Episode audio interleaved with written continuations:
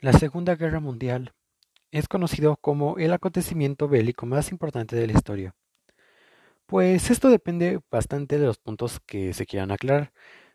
Como ya dije antes, el conflicto bélico más importante que se ha registrado hasta el momento en la historia se basa prácticamente en esto.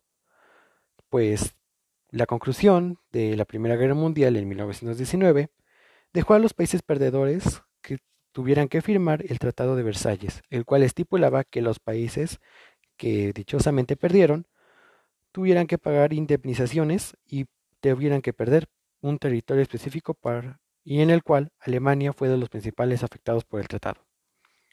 Diez años después, en los Estados Unidos se sufrió una de las crisis económicas peores de la historia, no solo que afectó a ese país americano, sino de la historia en general, esta cual fue llamada la Gran Depresión la cual tuvo grandes impactos en la economía americana como en la de Europa.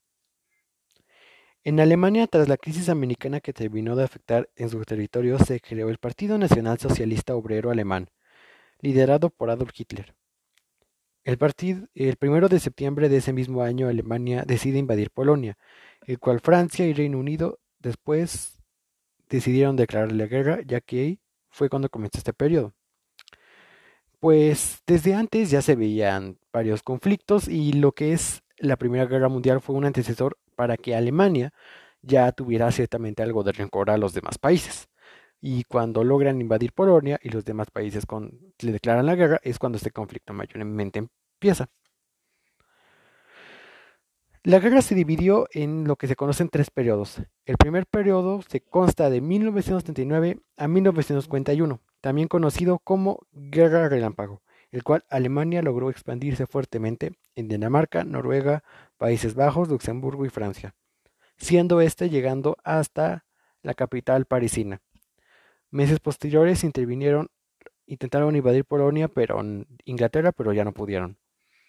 Mientras tanto, en Italia, Benito Mussolini, siendo un aliado de Alemania, decidieron invadir África y Grecia, con ayuda de algunas tropas alemanas. El segundo periodo de 1941 a 1943 se le denomina Guerra Total, y es cuando el conflicto bélico ya estalla totalmente y es cuando se globaliza la guerra.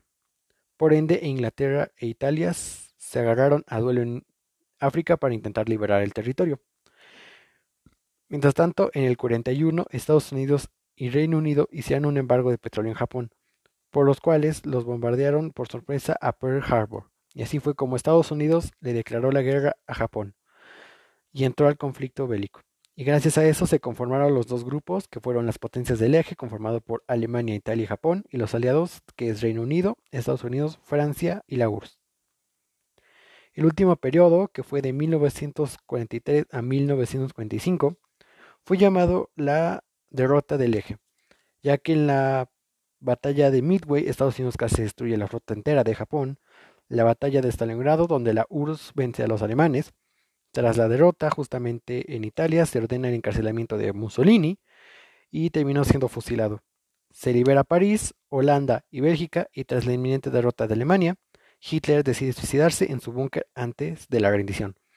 Después Estados Unidos bombardea a Hiroshima y Nagasaki, dos ciudades japonesas, con dos bombas atómicas, haciendo que Japón firme la rendición y terminando así con el conflicto.